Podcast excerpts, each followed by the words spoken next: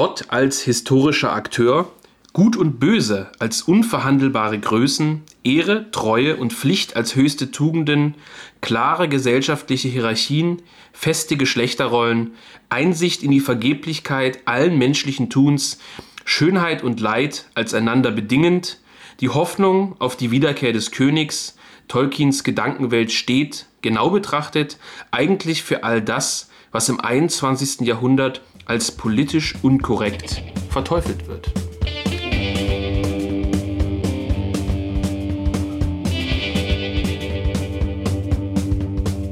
Ja, hallo und herzlich willkommen zu einer weiteren Folge von Rechts gelesen, die ausnahmsweise auch mal ich anmoderiere. Ich begrüße bei mir live im ja, äh, Jung Europa Studio Philipp Stein, den Verleger und äh, natürlich mich selbst, äh, den Auto von ins Blaue.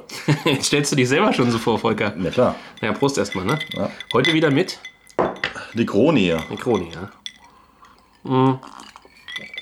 Und Volker, heute, heute eine etwas seriösere Folge, ja? Ja, die Leute haben es vielleicht schon erraten, um was es gehen wird. Ja. Ähm, du hattest ja ein bisschen bemängelt äh, in letzter Zeit, dass wir uns sehr um uns selbst gedreht haben. An die letzte Folge kann ich mich auch nicht mehr erinnern. ne? Ja, ja, zu Recht. Aber tatsächlich war es ja so, dass wir in letzter Zeit ähm, äh, ja, relativ viel zum Verlag gemacht haben, relativ viel zu eigenen Büchern und so weiter und so fort. Deswegen heute mal wieder eine, ja, wie würde man sagen, Themenfolge Ja. zu einem Autor, der uns beide doch sehr gefällt, kann man sagen, oder? Ja, auf jeden Fall. Um wen geht's? Ja, ist ja in der Einleitung schon gesagt worden, es geht um Tolkien, ähm, Ja. der jeder weiß, der äh, russische Autor und Autor von Krieg und Frieden, glaube ich. Ja, genau. Nee, es geht natürlich um J.R.R. Tolkien, den Autoren von Dem Herr der Ringe. Ja. Ein Buch, oder zumindest die Filme, sollte ja, denke denk ich, jeder kennen. Das heißt, der Grundplot sollte bekannt sein, aber ähm, was wenige wissen, ist ja, dass Tolkien durchaus konservativer war und das sich ja auch in seinem Werk äh, widerspiegelt. Und umso interessanter ist es natürlich dann auch, dass, ähm, dass es eigentlich so breit getreten wurde. In, also Tolkien ist meistgelesener oder eines der meistverkauften Bücher weltweit überhaupt. Eines der meistverkauften zehn Bücher der Welt. Ja, Ja. genau. Also Herr der Ringe, die, die Trilogie sozusagen. Land regelmäßig auf äh, Listen für ähm, die beliebtesten Bücher der letzten 10, ja gut, 100 Jahre oder so. Ja, Ähm, und vor allem äh, 100 Jahre, Volker. ja, Jetzt blamier dich aber nicht. 100 Jahre ist das Buch noch nicht alt. Aber nein, ich weiß natürlich, was du meinst Noch und möchte diesen Fehler äh, galant überspielen. Nee, Quatsch. Ähm, ja, ich glaube, also man muss sagen, äh, wir werden ja über die Filme noch sprechen, egal was man von denen jetzt erstmal hält. Sie haben natürlich ganz massiv zur Popularität beigetragen. Eingefleischte Tolkien-Fans werden vermutlich sagen, die Filme waren der Todesstoß, weil, äh, was weiß ich, dass äh, ähm, Herr der, der Herr der Ringe-Kosmos dann von einer eher eingeweihten äh, fachkundigen äh, ja, Szene, wenn man so will, in, in die große Welt geschmissen wurde und sowas immer äh, zum Verderbnis führt. wobei man ja auch sagen muss, dass ja Tolkien schon vor den Filmen unfassbar populär war. Ja, es gibt ja auch diesen Comicfilm, ne? Kann man Ja, ja, dazu genau. Comicfilm sagen? Zeichentrickfilm. Zeichentrickfilm, ja, aus den 70ern, glaube ich. Und der ja. ist auch ziemlich düster, ne? So von den Zeichnungen her. also ich blamier mich jetzt natürlich äh, ewig, wenn ich sage, dass ich ihn nicht gesehen habe. Ja, ich, ähm, ich muss sagen, ich habe ihn in, in Englisch gesehen, aber es ist ewig her. Also wenn mich jetzt jemand da, danach fragen würde, vielleicht können wir sowieso mal was zu unserem Kenntnisstand sagen. Also ich, wir haben uns ja relativ spontan jetzt zu der heutigen Folge entschlossen. Das heißt, wir haben uns jetzt nicht irgendwie äh, mehrere Tage vorbereitet und uns da eingelesen. Ich habe irgendwie immer mal wieder so Herr der Ringe und Tolkien Flashbacks. Ich muss sagen, das geht aber auch oft mit den Filmen einher, weil ich die tatsächlich, äh, ich, ich oute mich gleich, ich finde die gut. Ja. Also gut im Sinne von, sie gefallen mir. Äh, wie korrekt da alles ist und ob das alles so im Sinne des, des Schaffers war, das werden wir später noch diskutieren. Aber ich finde die Filme gut. Die Hobbit-Filme, darüber werden wir noch sprechen, finde ich weitaus schlechter. Das ist, glaube ich, auch eine Meinung, die ist nicht besonders äh, extravagant, die ich jetzt hier habe. Ja. Äh, Und diese Flashbacks gehen dann meistens eher mit den Filmen einher. Also ich habe die Bücher auch schon mehrfach gelesen. Ich habe äh, lange Zeit diese relativ hässliche grüne Taschenbuchausgabe gehabt, äh, die, glaube ich, so mit die weit verbreitetste in Deutschland war. Das waren so, also drei, wie gesagt, relativ dicke grüne Taschenbücher, so ein ganz hässliches Giftgrün hatten die. Ich weiß gar nicht mehr, ob das Klett Cotta war, um ehrlich zu sein. Vermutlich. Wahrscheinlich, ja. Ja. Und äh, Ja, und die Filme ziehe ich mir regelmäßig so jedes halbe Jahr äh, äh, mal malträtiere ich meine Frau damit, dass ich von heute auf morgen sage, so, jetzt liege ich auf dem Sofa, jetzt will ich mir Herr der Ringe angucken plötzlich. Mhm. Und dann bin ich da für so ein paar Wochen irgendwie, muss ich gestehen, wieder total drin versunken. Ich ziehe mir die Filme rein, dann lese ich wieder irgendwas, dann bin ich kurz davor, mir irgendeine Karte auszudrucken und sonst was und lese mal wieder ein paar Details zu irgendwelchen Entstehungen von, von dieser Geschichte und jener. Das Silmarillion habe ich einmal gelesen, mhm. muss ich sagen, als Jugendlicher habe ich mich ziemlich durchgequält. Heute fände ich es vermutlich interessanter. Hobbit habe ich gelesen und ich habe auch ein paar der Nebengeschichten gelesen. Ich, es gibt ja relativ viele. Ich meine jetzt nicht Beowulf, was ja auch von Tolkien ist, sondern... Beowulf ist ja ein Mythos, ein alter. Ja, aber er hat ja er hat es mal übersetzt, glaube ich. Er hat es übersetzt, genau. Ja, das kann sein, das habe ich auch nicht gelesen. Liege ich jetzt ganz falsch? Ist natürlich nicht der, ist, er ist natürlich nicht der Autor, um Gottes Willen, natürlich, ja. aber es gibt die Übersetzung. Er hat die Übersetzung gemacht damals. Genau.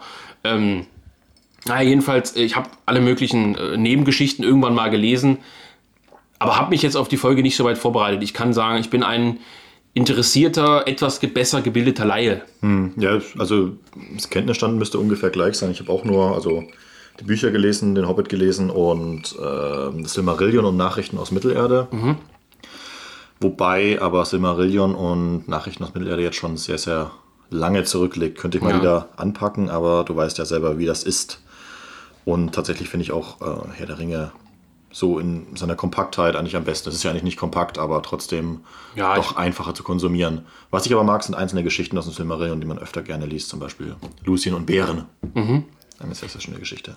Also, das vielleicht zu unserem Kenntnisstand. Ich bin mal gespannt. Also, es würde mich interessieren, ähm, als Hörer, wenn ihr mal ja, in die Kommentare auf der Podcast-Seite oder meinetwegen auch auf Twitter oder wo auch immer, persönliche E-Mail an Jung Europa Verlag mal schildert, wie euer Kenntnisstand so ist. Würde mich wirklich interessieren, ob es so richtige Herr der Ringe äh, Tolkien-Kenner unter den Hörern gibt. Ich glaube, für die gibt es in der Folge bisschen was Neues trotzdem, weil wir auch über so politische Geschichten sprechen. Ja. Weiß ich nicht, ob jeder Tolkien-Fan jetzt unbedingt sich mit, mit Tolkien und Franco oder so beschäftigt hat, worauf wir auch noch zu sprechen kommen. Und äh, ja, und Neulinge, Leute, die es gar nicht mögen, gibt es ja auch. Wirklich? Ja. Achso, Micha. Letzte Folge, Micha Schäfer ist äh, ein äh, Tolkien-Hasser vermutlich nicht, aber ein, ein Jungspund, der. Er kann dem nichts abgewinnen. Er ist halt bescheuert. Gibt es diese, äh, glaubst du, es gibt so eine Star Wars, Star Trek-Scheidung zu Herr der Ringe? Kann man beides mögen? Mm, ja, es, also normalerweise hassen sich ja Trekkies und Star Wars-Fans. Ähm. Ja, das weiß ich. Ich bringe das ja immer, ich, ich schmeiß das immer über einen Haufen. Ich weiß, das darf man nicht machen, aber das eine ist halt so ein Weltraum, äh, so eine Weltraumgeschichte, ohne das abwerten zu meinen. Das andere ist mehr oder minder so ein Mittelalter-Mythos. Aber muss jetzt auch wirklich sagen, also allein was in dem Tolkien-Zeug an Tiefe drinsteckt, dass die ganzen Sprachen äh, alle einen Hintergrund haben, eine Entstehungsgeschichte. Mhm. Das, das, überspannt ja diese Hollywood-Scheiße von Star Wars äh, über weiter. Ah, ja, ja, da, es sind zwei gute Filme. Es gibt mhm. ähm, zwei gute Filme und einen nicht ganz so schlechten. Ne? Äh, an Star Wars und ich habe ja auch früher lange Zeit mit Star Wars und so. Aber du verrätst so jetzt nicht welche. Und, was? Du verrätst jetzt nicht, welche gut sind. Naja, Episode 4 und 5 und 3 ist annehmbar. Mhm. Und der Rest ist Schrott, muss man so sagen. Ja, gut, die ganz neuen Sachen sind ja richtig brutaler Schrott. Ja, da fängt es eben schon an so. Und, und Tolkien hast du halt so ein Riesenuniversum, das sich da auftut, ähm, dass er auch, wie gesagt, von Darauf werden wir auch zu sprechen kommen, so mit so einer Art ähm, metaphysischen Untermauerung ausgestattet ist. Da fehlt Star Wars halt einfach, was halt so um so eine Mischung aus, ähm, ja, wir machen jetzt irgendwie technisch was Neues im Hollywood-Kino und so eine leichte Anspielung auf diese ganze Vietnam-Scheiße. Mhm. Und das war's halt. Oh, wenn das der mich halt. Gut, ähm, aber das wäre auch mal trotzdem eine interessante Folge, sich darüber mal zu unterhalten. Auch über Star Wars meinetwegen oder über so Unterscheidungen und so. Gut, wir kommen zurück zu Tolkien. Ähm, Du hast ja so einen kleinen Sendungsplan entwickelt. Ja. Ähm, da steht persönliche Herangehensweise an Tolkien. Wo zum ersten Mal gelesen und so weiter. Ich glaube, das haben wir soweit abgearbeitet. Also zum ersten Mal. Ich muss, glaube ich, ganz ehrlich sagen, bevor die Filme kamen, hat meine Mutter mir damals, die eine Vielleserin ist, aber vieles liest, was trivial ist, mhm. mich hier nicht zu nahe treten, aber so hat einfach Trivialliteratur, Unterhaltungsliteratur, Krimis, sowas. Ähm, die hatte auf jeden Fall diese, diese grüne äh, Trilogie sozusagen, mhm. diese Taschenbücher und da habe ich die schon vor den Filmen gelesen, wobei ich nicht ganz sicher bin, ob ich alle vor den Filmen gelesen habe. Und dann als Kind Wann kam denn der erste Teil ins Kino? 2001, glaube ich. 2001. Also ich bin 91 geworden, du 92? Ja. Du 92. Also ich weiß noch ganz genau, dass ich den Trailer zum ersten Film im Fernsehen gesehen habe. Mhm. Und kann mich noch genau an die Situation erinnern, dass ich vorm Fernseher saß, damals tatsächlich. Weil, Der Trailer müsste übrigens 2000 rausgekommen sein. Ziemlich ja, sicher. was auch, was auch immer ich da geguckt habe. Und dann ist ja diese Szene, wie die Gefährten über diesen Hügelvorsprung kommen. Und ich bin, ich weiß das wie heute, also natürlich so ein bisschen vernebelt, sage ich mal, äh, dass ich diesen Trailer gesehen habe und zu meiner Mutter irgendwie gesagt habe, hier, äh, äh, äh, interessant. Und deswegen kann es eigentlich auch gar nicht sein, dass ich die Bücher vorher gelesen habe. Weil, äh, das ist ja Quark. Also ich habe es auch um diesen äh, Zeitraum äh, mitbekommen, ähm, dass es das gibt. Mag vielleicht am Trailer gele gelegen haben, den ich aber nicht gesehen habe. Äh, bis heute übrigens nicht. Aber ich habe auf einem Dänemark-Urlaub das erste Buch gelesen. Tatsächlich, also hatte ich mir damals schon mitgenommen. Das muss eben 2000, 2001 sowas gewesen sein. Und habe dann, ja, folgerichtig alle Bücher dann vor dem ersten Film durchgelesen. Ich weiß auch nicht, wann ich den Film mal gesehen hatte. Also ich habe alle drei im Kino gesehen. Ich glaube, die kamen immer zu Weihnachten raus oder um Weihnachten rum, irgendwie im Winter. Ich glaube, ich glaube in, im Dezember. Ich glaube, die kamen im Dezember raus. Und ich weiß, dass meine Eltern mich äh, trotz fehlender Alterseinschränkungen oder was auch immer, glaube ich, immer mitgenommen haben, weil die selber äh, sehr begeistert von dem Film waren. Und ich weiß noch, so BRD-mäßig das klingt, dass das immer so ein Familienereignis war, das äh, vor Weihnachten oder wann auch immer das war, zu diesem Herr der Ringe-Film gegangen wurde. Die kamen ja immer mit so einem richtigen Abstand von mehreren Jahren. Kamen die, oder kamen die jährlich raus? Ich weiß Nee, nee, nicht wie mehr. gesagt, der erste müsste 2001 gewesen sein und der letzte 2005. Ja, aber dann halt in dem Rahmen von Ja, von, von diesem, genau. Und ich war, also das, das war auf jeden Fall so und das hatte mein Interesse als Kind schon auf jeden Fall stark geweckt. Und äh, das war mein persönlicher Zugang, wirklich, äh, wie man halt ähm, hereinwächst in so ein äh, Jahrhundert, sage ich jetzt mal, als no- äh, 91, 92 Geborener, Ja. äh, über, über äh, Medien wie Fernsehen halt. Das ist halt einfach so. Ja, ja. Das kann man verteufeln. Aber meine Güte, so war's halt. Und äh, ich muss auch deswegen, wie gesagt, sagen, aber wir kommen ja noch dazu, ich finde die Filme gut.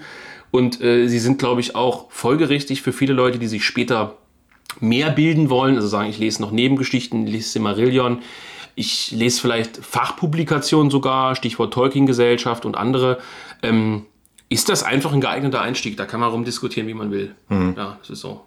Ja. Ähm, wollen wir, bevor wir auf so ein äh, paar andere Fragen eingehen, was zur Person, Hintergrund Tolkien, müssten wir vermutlich schon sagen. Also auch für das später Thema katholisch und nordische Mythologie und so. Kannst Ja. du da ein bisschen was ausführen? Naja, ich denke, was man, also wer den Herr der Ringe und der Hobbit gelesen hat, ähm, der wird äh, sicher verstehen, dass ähm, Herr der, also Tolkien sich selbst in den Hobbits widerspiegelt. Und da muss man sich, denke ich, auch die Person äh, vorstellen. Äh, selten gereist. Ähm, ich habe hier übrigens noch drei Getränke umstehen, aber pass auf, pass auf. Tut mir leid, Volker, ich wollte zuvorkommend sein. So. Ähm, das, das, Wie der Gastwirt im Tolkien- tänzelnden Pony. ja, ein, ein sehr äh, gemütlicher Mensch war, der sehr oft offensichtlich Tweetsackos getragen hat. Typischer Engländer. Nee, ne? Äh, Eigentlich nicht, oder? Sagen wir nicht monetär veranlagt, äh, sondern gemütlich veranlagt. Viel Pfeife geraucht hat. Die Hobbits reichen, äh, rauchen ja auch massiv Pfeife. Ja. Und ähm, ja, sehr, sehr selten gereist ist, ähm, lieber zu Hause war, ähm, sehr, sehr große Freude, glaube ich, am Gärtnern hatte, äh, wie das die Hobbits auch haben. Und ähm, Und am beschaulichen, gemütlichen Leben, ne?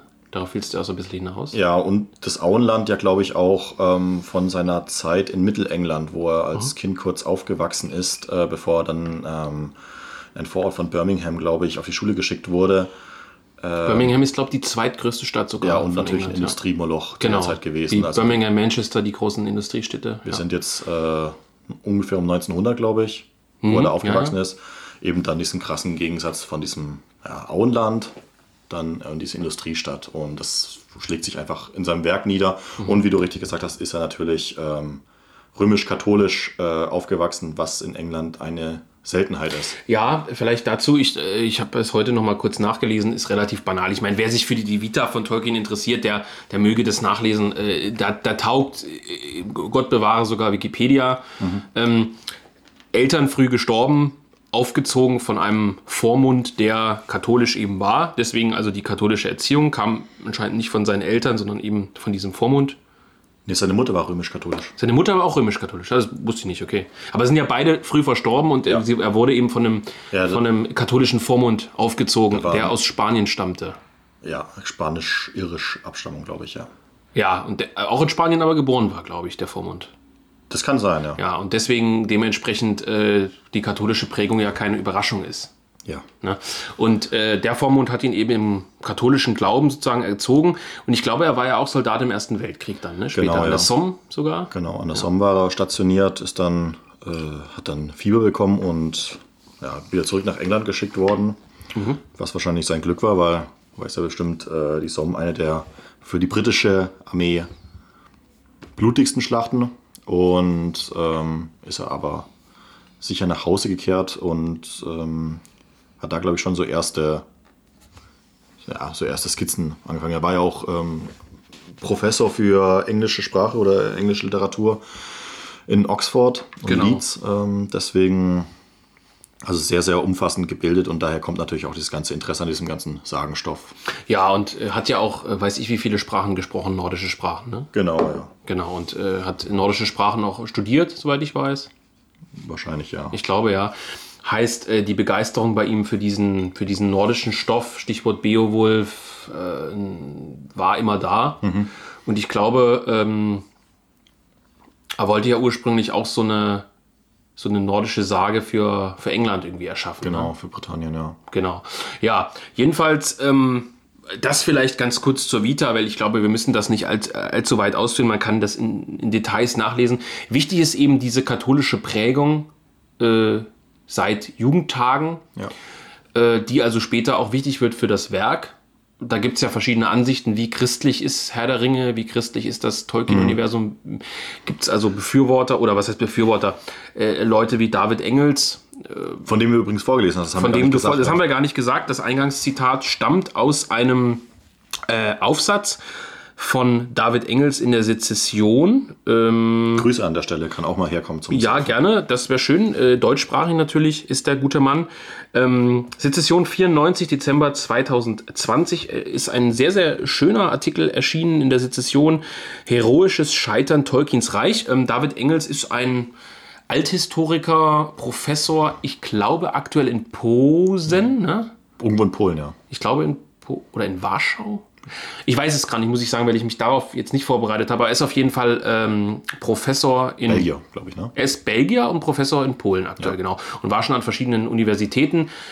Man kann ihn dem konservativ-christlich rechten Lager irgendwo zuordnen, war bei der Buchmesse unter anderem am Stand der Jungen Freiheit, hat im Verlag von Philipp Lies ähm, publiziert, ähm, hat verschiedene Bücher, ich glaube auch ein Manuskriptum oder so veröffentlicht, ist auf jeden Fall äh, Katholik, äh, konservativ und hat natürlich deswegen gerade auch in diesem Beitrag, glaube ich, zu unterstellen, das Katholische bei äh, Tolkien sehr in den Vordergrund gehoben. Ja. Gibt sicherlich auch äh, ähm, Expertenmeinungen, die mehr dieses ja, germanisch, nordisch, mythische äh, heidnische vielleicht sogar in den Vordergrund heben. Ich glaube, da gibt es vermutlich, ohne es zu wissen, eine Art Fachstreit drüber.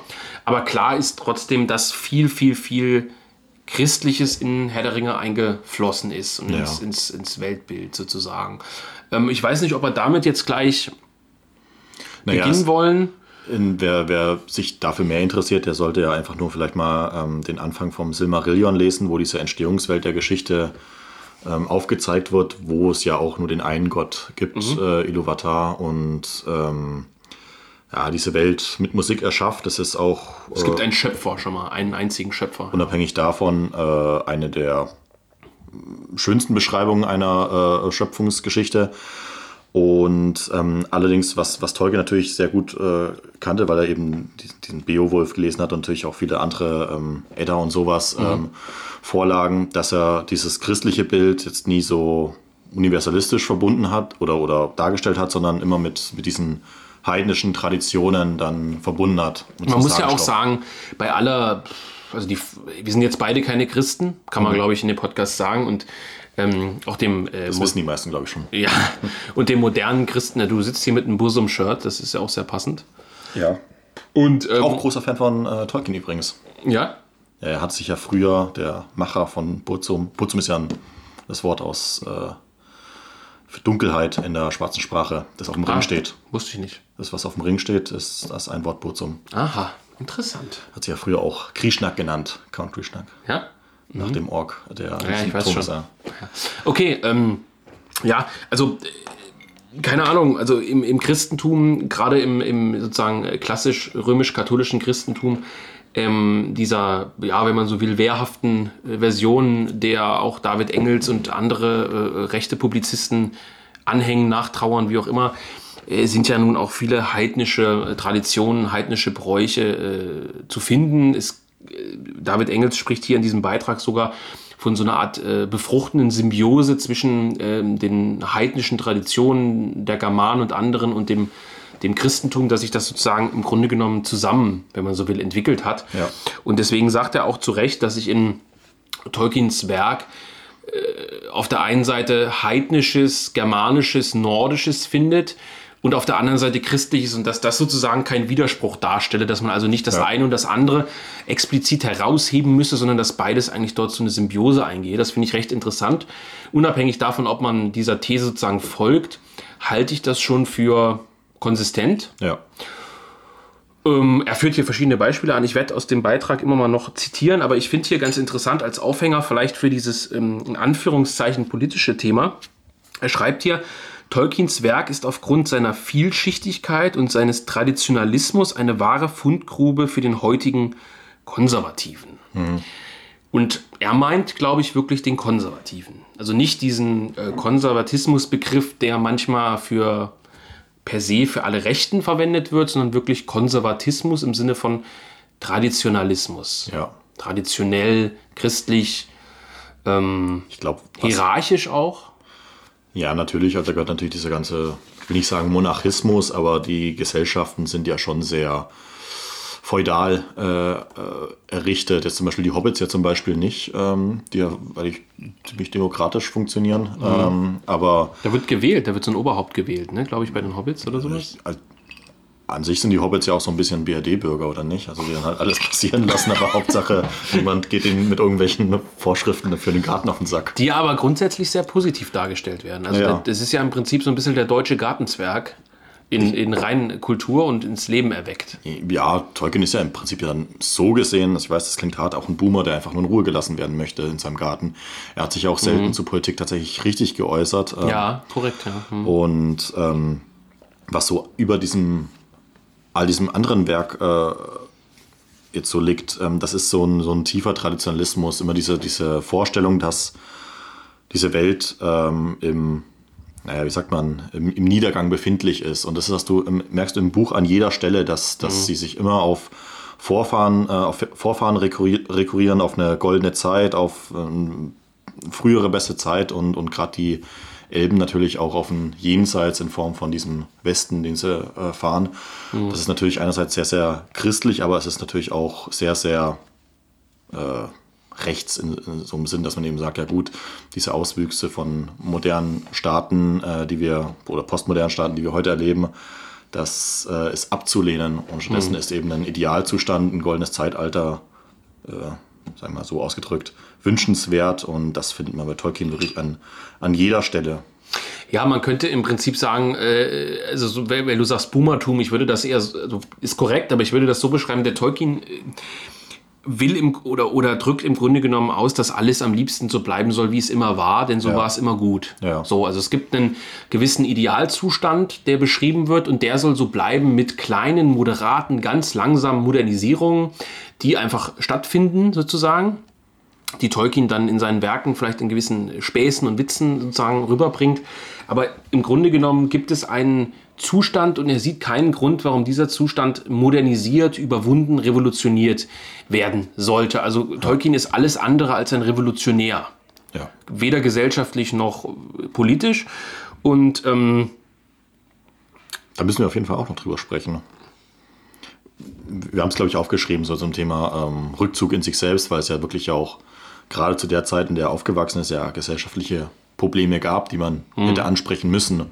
Naja, du hast es ja schon eingangs gesagt, dass er dieses, äh, dieses andere England sozusagen kennengelernt hat und dass er ein ganz, ganz krasser Feind dieser Industrialisierung, dieses, ich sag mal, Manchester-Kapitalismus, ähm, dieser, dieser Verelendung durch Fabriken, dieser Modernisierung, dieser ähm, Hühnerstall-ähnlichen neuen Wohnungen in den Großstädten war.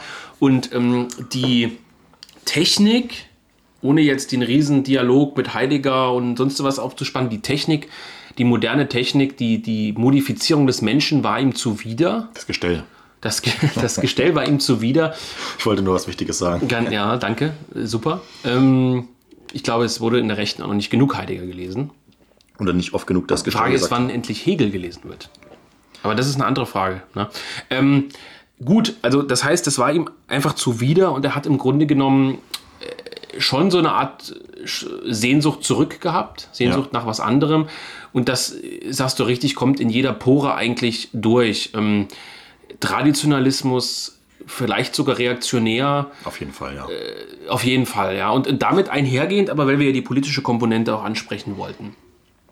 Natürlich ein ganz klares, ausgeprägtes Verständnis von Hierarchie. Mhm. Ob man dieses Tolkiensche Hierarchieverständnis unbedingt teilt, ist eine andere Frage. Aber schon mit dem Titel auch die Rückkehr des Königs. Mhm. Ähm, der Konstruktion der Gesellschaften, äh, die ja, also in Herr der Ringe beispielsweise, die ja nicht als negativ dargestellt werden. Ne? Ja, also ja, ja. die Herrschaft der, der Elbenkönige beispielsweise oder, oder später von Aragorn und so weiter. Also dass sozusagen das Volk auf die Befreiung durch einen wiederkehrenden Mann auf den Thron wartet, der den Thron ja auch rechtmäßig besitzt. Also der, der, der Aragorn kommt nicht zurück und alle sagen, jetzt müssen wir mal entscheiden, ob der der Richtige ist, sondern ja, der ja. kommt eine Lichtgestalt und die wird bejubelt. Mhm. Das ist also ein klares Hierarchieverständnis. Ähm, das muss man nicht unbedingt als rechts aus meiner Sicht bezeichnen, aber das ist auf jeden Fall anders als progressiv links.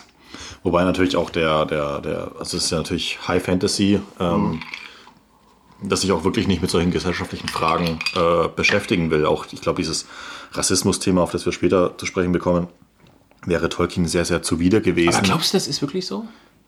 Ja, es sind also, glaub, also da, da sind wir ja beim Thema Eskapismus. Ja.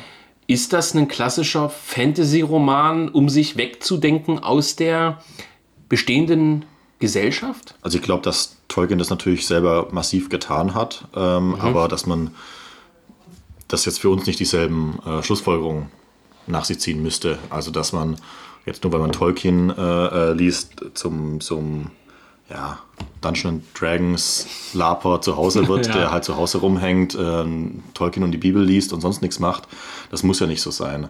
So, ob das Tolkien persönlich so gesehen hat, das lässt sich nur schwer nachvollziehen, ja. Ja, lässt also, sich. Er war jetzt kein Politiker und wie, wie, du richtig sagst, auch sicher kein Revolutionär, der jetzt irgendwie ein Interesse daran hat, jetzt aktiv in der Politik mitzuwirken, um diesen Zustand von früher wiederherzustellen. Nee, das glaube ich auch nicht. Das, das, das glaube ich auch nicht. Aber ich glaube schon, dass es gewisse Unterschiede zu diesen recht banal erdachten äh, Eskapismus-Geschichten gibt, weil, und das ist auch ein ganz interessanter Punkt ähm, in, in, dem, in dem Aufsatz von, von Engels, auf den ich ja, öfter zu sprechen kommen werde, weil er, weil er wirklich ein paar gute Sachen drin hat. Ähm,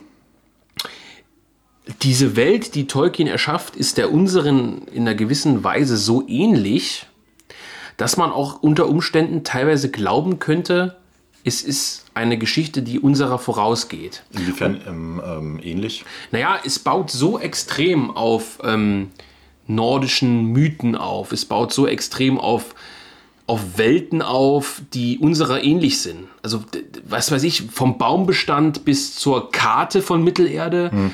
Das weißt du ja, ne? dass es das ja vorher noch mit Gondolin und so eine andere Karte gab genau. Hand. Und ähm, die sich dann durch eine Katastrophe verändert hat ähm, Richtig, zu, ja. zu, Mittelerde. Und ich glaube, von der Logik her dann daraus das moderne äh, Europa entstehen sollte. Ja, aber ich, genau, und ich glaube, äh, Hobbingen äh, also das äh, Hobbitreich ist England im ja, Grunde genommen. Ne? England, ja. Genau.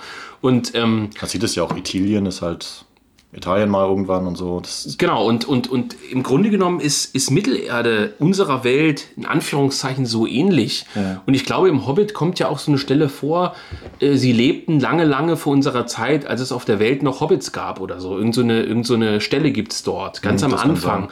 Ähm, dass, dass du im Prinzip so nah dran bist an unserer Welt, ähm, dass es irgendwie was anderes ist, wie, wie, wie halt so eine komplett erdachte, komplett erdachte äh, Star Wars-Geschichte oder so. Ja, ja auf, auf, jeden Fall. Es ist wie gesagt auch dadurch, dass er diesen, ja, das findet man in diesen indogermanischen Religionen ja öfter, diesen, diese vier Stadien von goldenes Zeitalter und, und dann bis runter zur Eisen, Eisenzeit. Also das ist ja doch lässt sich vergleichen mit, mit unserer Menschheitsgeschichte so ein Stück weit. Es gibt ja auch Ja. Äh, vergleichbare Parallelen überall.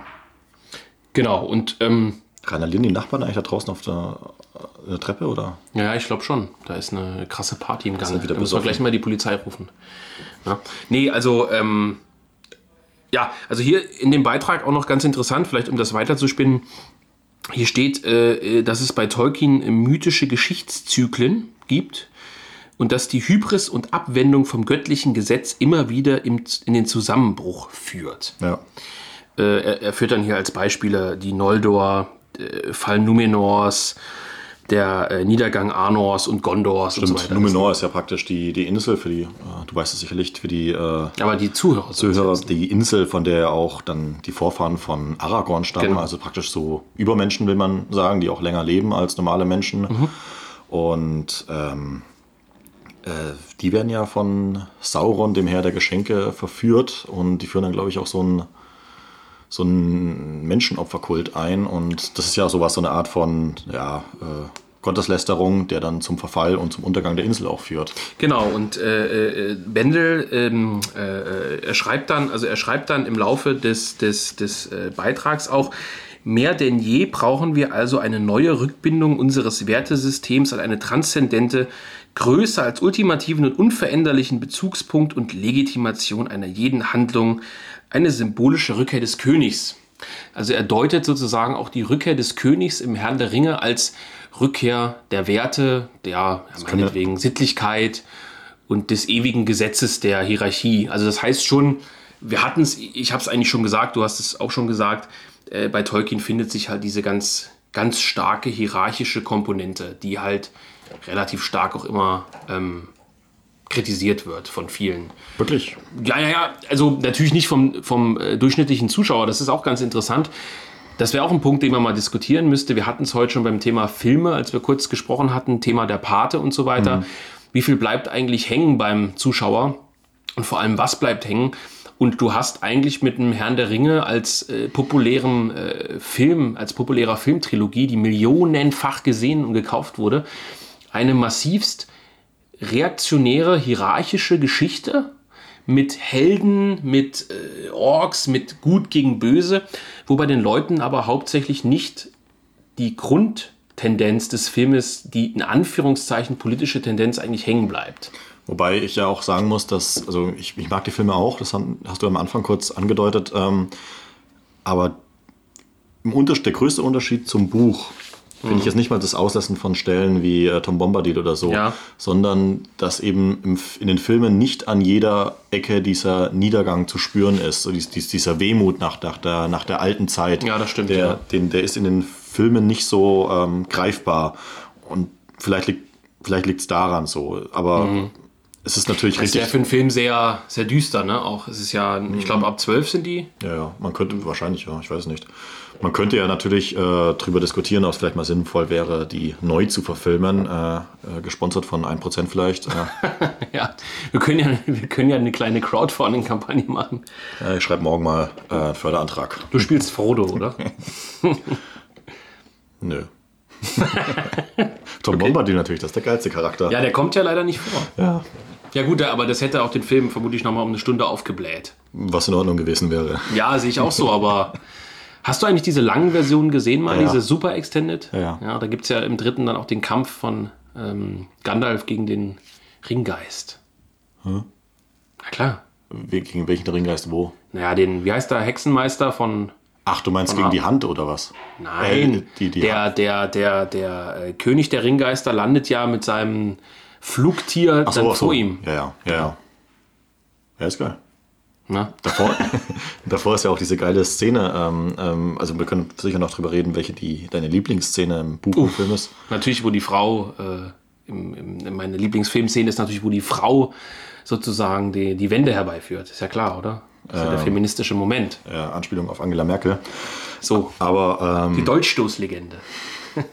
Davor ist ja, bevor dieser Kampf stattfindet, ja diese Szene, wo Gandalf den Tod schildert für äh, Mary. Genau, ja. Auch vielleicht ein christlicher Moment, aber ähm, sehr, sehr schöne Szene. Meine Lieblingsszene ist auf jeden Fall ähm, ähm, die, die Szene, wo sich äh, Theo dann zum Kampf in Helms Klamm ja, gut, da, da, ist, da, da kommt der Boomer in dir hervor. Ja. So richtig Hollywood-mäßig, dann mit den, wo er mit den Schwertern so Die an den Lanzen. die ist im Buch noch geiler. Ja, Die ich weiß. Geil geschrieben. Die ist ja auch super. Also, das ist ja auch eine super Szene, aber ja, finde ich auch gut. Ich hasse, was ich richtig hasse im Film, jetzt schweifen wir gerade ab, aber was ich richtig hasse, ist, ist dass dieser, e- dieses ewige Ziehen, äh, also wie der Film sich so ewig zieht, wie äh, äh, Frodo und Sam sozusagen den Weg hoch zum Schicksalsberg beschreiten. Äh, dieses ewige Gejammer, wie die dann so rumliegen und so, oh, ich kann nicht mehr weiter und so. Ich meine, das ist äh, natürlich passt. Aber da habe ich manchmal, als ich es später geguckt habe, weiter gesappt, muss ich, Ich mag auch den, den dritten Film und das, und das letzte Buch sozusagen am wenigsten. Ich mag den ersten Film am meisten. Ähm, ich mag den zweiten Film am meisten. Buch. Wirklich? Das mag ja niemand, das ist ja Quatsch. Ja, Helms Klamm, Bruder. Das, Mann.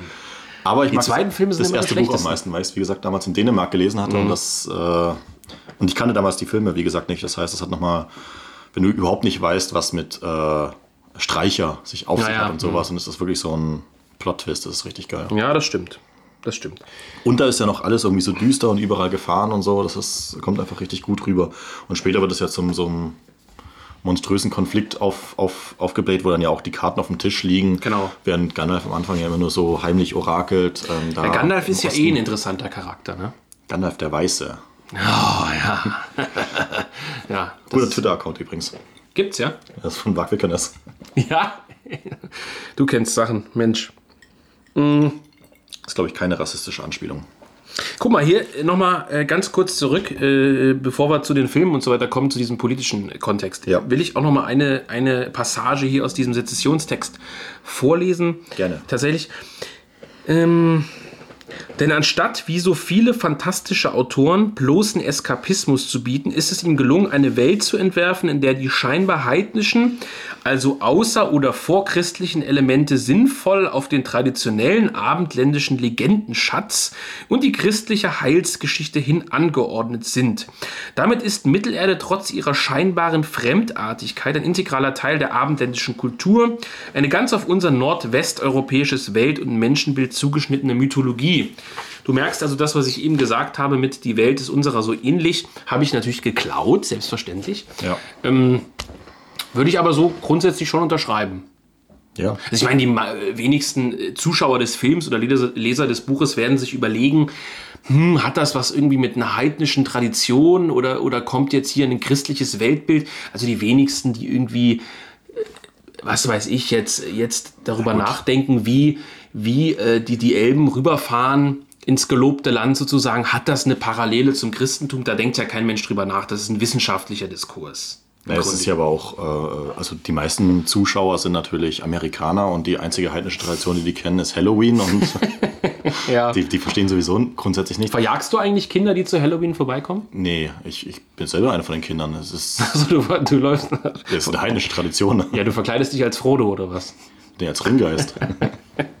nee, aber unabhängig davon, das wäre vielleicht auch mal eine eigene Podcast-Folge wert, ist natürlich, wir hatten es ja vorhin äh, kurz besprochen, die Frage im Raum, wie sehr Gegenkultur eigentlich hängen bleibt.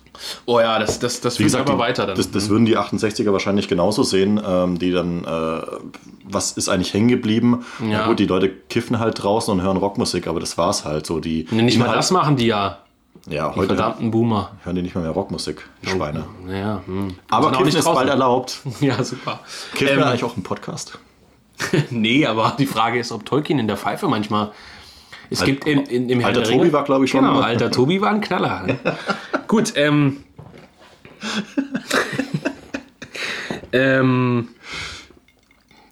Guck mal, hier ist noch ganz interessant, also Thema äh, äh, Christentum und so weiter. Also er sagt, das geht jetzt schon sehr tief rein. Ich weiß nicht, ob das auch für den, für den Podcast einfach zu viel ist, aber er sagt im Prinzip, es gibt die germanische Sagenwelt und die nordische Heldensage, in der das Ideal des kämpferischen Trotzes äh, sozusagen nur auf sich selbst gestellt ist. Also der, der, der, der äh, nordische, germanische Held ist seines eigenen Glückes Schmied, sagt jetzt, Oh, oh. ist jetzt hier praktisch in, in dem Beitrag. Protokapitalismus ist das.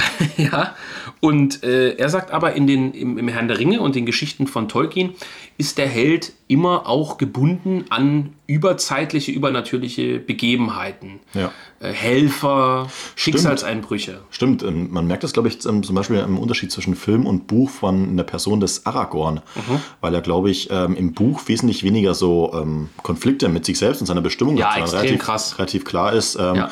Yo, ich bin der rechtmäßige äh, äh, Thronerbe ähm, und ich mache das jetzt. Ja, das ist so ein brutaler Unterschied. Genau, im Film ist der Aragorn ja im Prinzip fast schon am Anfang verweichlicht, ähm, fragt sich ständig, ja. ja, und sagt ja auch ständig, er will nicht auf den Thron. Er will Ja. nicht, nein, um Gottes Willen, er will die Klinge nicht wieder in die Hand kriegen und er ist der Falsche und das ist alles vorbei. Und in, in dem Buch, genau, äh, da, da geht er ja richtig drauf ab. Also da sagt er ja, Da gibt es auch keine ich, Diskussion da, darüber. Also es Nö, da, hat, der sagt ja, ich bin der Thronfolger und ich, ich, ich mache das jetzt. Hm. So, ich ziehe das durch. wird, glaube ich, auch Boromir gar nicht so negativ dargestellt.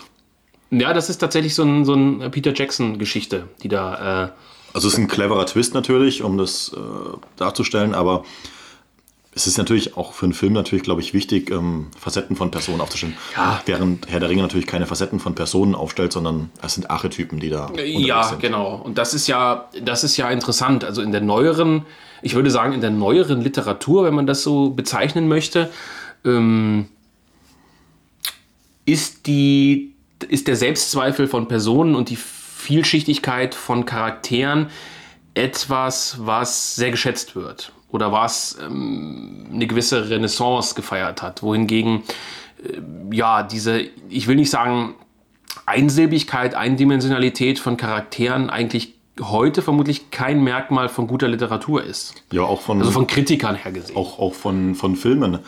Ähm, Christian Krach, der vielleicht gerade zuhört, äh, möge mich korrigieren, aber er hat ja auch ein Buch darüber geschrieben, über diesen Kampf zwischen ähm, deutschen Film und ähm, Hollywood. Ähm, es ist natürlich eine, diese, diese Schule von Lee Strasberg, ähm, der ähm, dies, dies, dies, dieses Wie heißt der?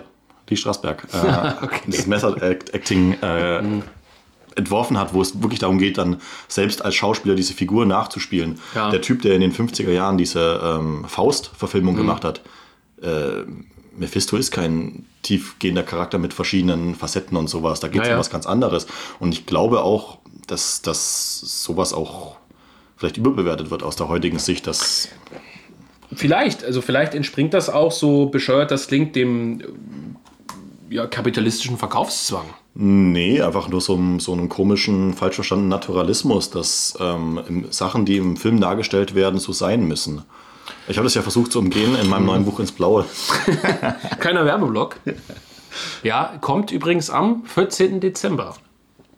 Äh, ihr könnt noch äh, ein signiertes Buch erwerben. Hör bloß auf, es haben schon so viele geschrieben. Ich habe den Podcast gelesen, ich will jetzt ein signiertes Podcast Exemplar. Äh, Entschuldigung, den Podcast gehört, ich will jetzt ein signiertes Exemplar. Ja, ist doch geil. Ja, Du solltest nächstes Mal einen Aufpreis verlangen. ja, stimmt, signiertes Exemplar, 50 Euro. Ich muss irgendwo die, das Bahnticket finanzieren, um daherzukommen. Das stimmt. Gut, ähm, wir hatten das Thema, ja, du hattest das geschrieben, warum ist Tolkien rechts? Ist er das überhaupt? Äh, haben wir das jetzt geklärt? Ja, also wie gesagt, die Person Tolkien müssen wir, glaube ich, ausklammern. Sein Werk ist halt reaktionär, traditionalistisch. Und wer das nicht erkennen äh, will, der ist selber blöd. Um einen anderen Denker zu äh, zitieren. Aber du hast vielleicht noch was zum Thema äh, Spanien, oder? Ja, generell. Also ich würde halt sagen, das ist ja die ewige Frage, die will ich jetzt hier nicht diskutieren, aber was ist rechts, was ist links, bla bla bla. Ähm, wenn man natürlich aus einer progressiv linksliberalen Sicht äh, auf sowas wie Herr der Ringe schaut und das sozusagen versucht, in Anführungszeichen wissenschaftlich zu dekodieren, dann muss man natürlich zu der Einsicht gelangen, dass Tolkien in der Hinsicht rechts und faschistisch war. Wir haben das Thema Hierarchie angesprochen, auch das Thema Ahnen, Nachfahren, Monarchie, äh, Staat durch Schwert, nicht Staat durch Wahl. Ähm, was weiß ich, äh, das Thema haben wir jetzt gar nicht angesprochen, müssen wir auch nicht länger. Ähm, was symbolisieren Elben, was symbolisieren Orks, was sind äh, Zwerge, warum gibt es keine äh, Kinder zwischen Zwergen und Elben? Ähm, solche Geschichten Also dazu gibt es ja Fachaufsätze. Es gibt ja, ja, beispielsweise, wie gesagt, die Tolkien-Gesellschaft in, in Deutschland, die teilweise wirklich interessante Publikationen haben, die aber eben auch diese typischen linksliberalen Wissenschaftsbeiträge haben. Rasse und Blut bei Tolkien, äh, was weiß ich, Staatengebilde bei Tolkien, äh, warum, äh, was weiß ich, ne? warum sind die Elben die absoluten Übermenschen und warum sind Orks äh, so finstere Gestalten?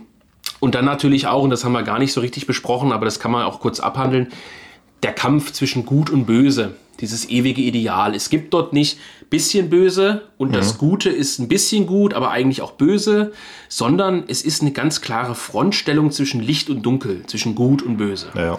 So. Und ähm, diese ganzen Komponenten sind für sich genommen aus meiner Sicht nicht unbedingt rechts, aber sie müssen natürlich einem linksliberal, progressiven, was auch immer, äh, Wissenschaftler, wenn man das so nennen will, müssen die natürlich massiv faschistisch vorkommen. So. Und deswegen. Ach, wieso? Der, der Kampf gegen äh, Impfleugner ist ja dasselbe.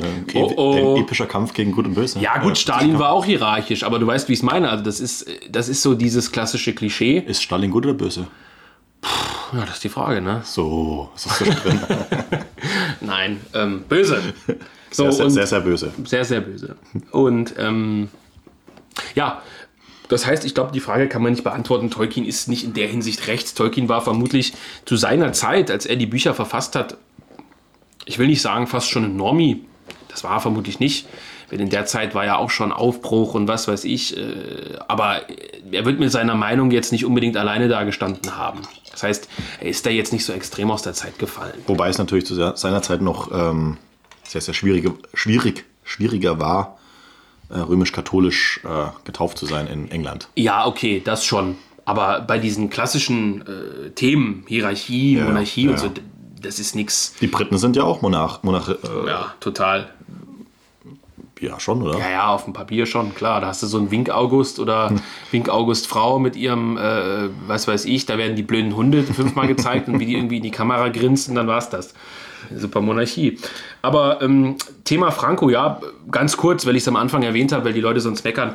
Ähm, es gibt einige Aufsätze dazu, dass Tolkien ähm, und sein ja, Universitätskollege Lewis, der auch so ein äh, Fantasy-Autor war, mhm.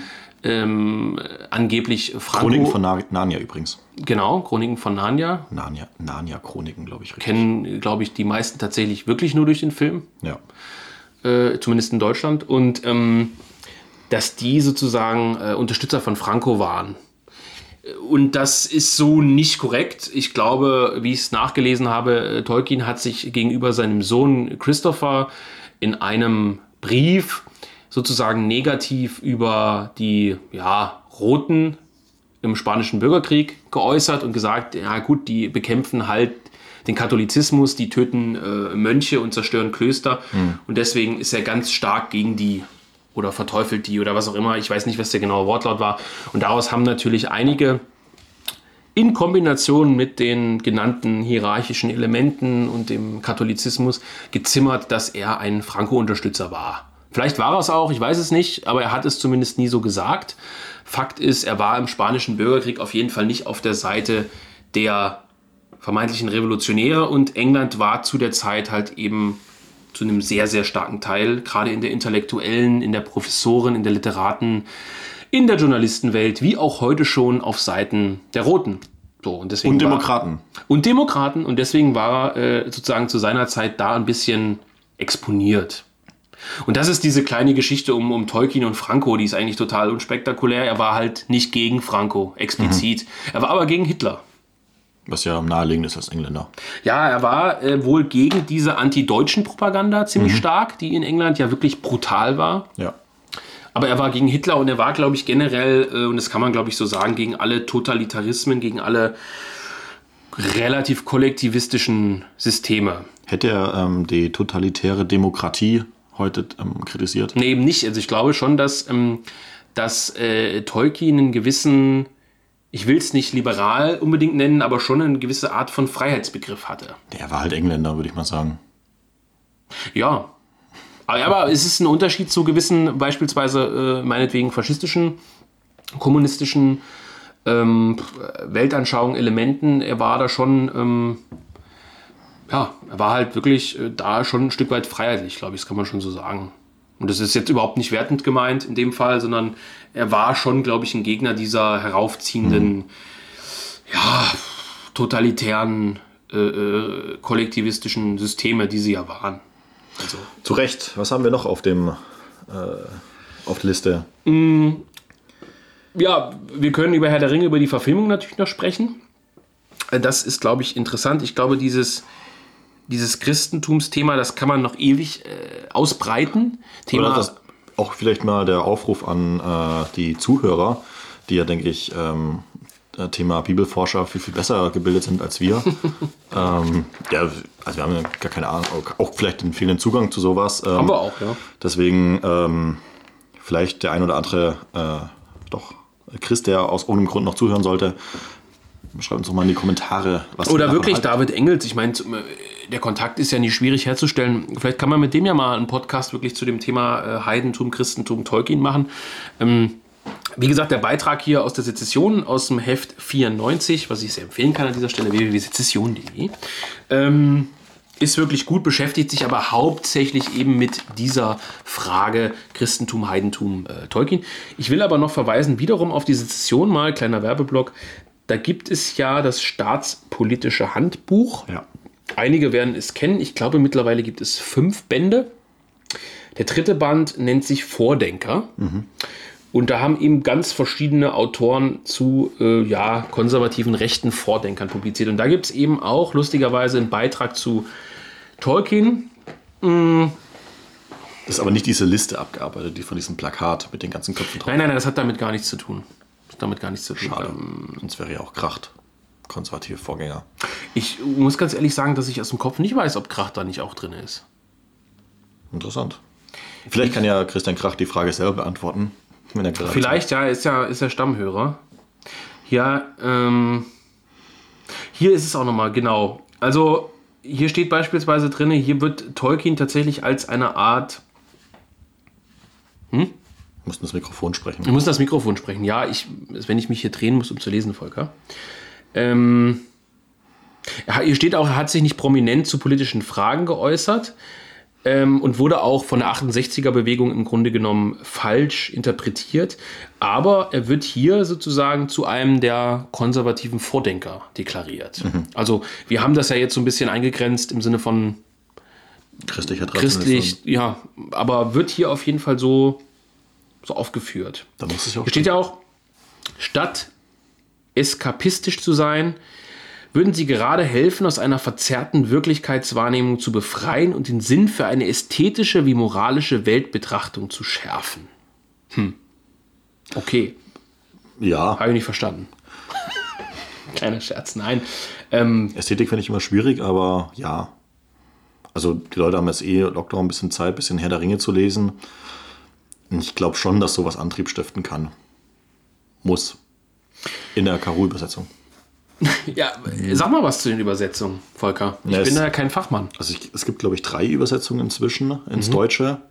Mhm. Der Verlag ist ja immer Klett-Cotta gewesen. Die bekanntesten, ich, ne? das weiß ich tatsächlich nicht. Ich glaube, es ist der große Herr der Ringe Verlag oder der Tolkien Verlag Klett-Cotta. Die haben auch äh, Ernst Jünger gemacht, sonst äh, nur Müll. Ich glaube auch. Ähm, das Schwarze Herz. Das Schwarze Herz von Jasmina Kunke, ne? Oder? Ist es jetzt Nein, das ist Rowold. Meine ja, Güte, da haben Klett-Cotta geta äh, Unrecht getan. Rowold ist aber gleichzeitig der Verlag von Volker? Sag's. Ernst von Salomon. Ach so. Ja.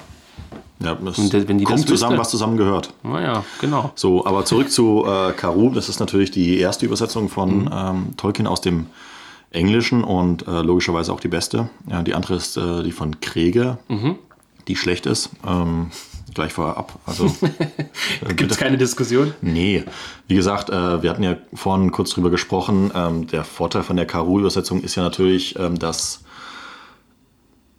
Tolkien das zumindest ähm, mitverfolgt hat, wie dieses Werk übersetzt wird und es auch umfassende Anmerkungen von Tolkien, der zumindest ähm, bruchstückhaft, äh, ich weiß nicht, ob ihm jetzt Unrecht tut, wahrscheinlich konnte er ähm, Deutsch besser als wir. Ähm, bin ja Schwabe, ähm, sprechen, aber ähm, es gab auf jeden Fall umfassende Anmerkungen dazu, wie ähm, das übersetzt werden könnte. Und die wurden wohl auch so umgesetzt und er hat sich sehr äh, zufrieden mit dieser Übersetzung gezeigt von äh, Margaret Caru heißt die, glaube ich.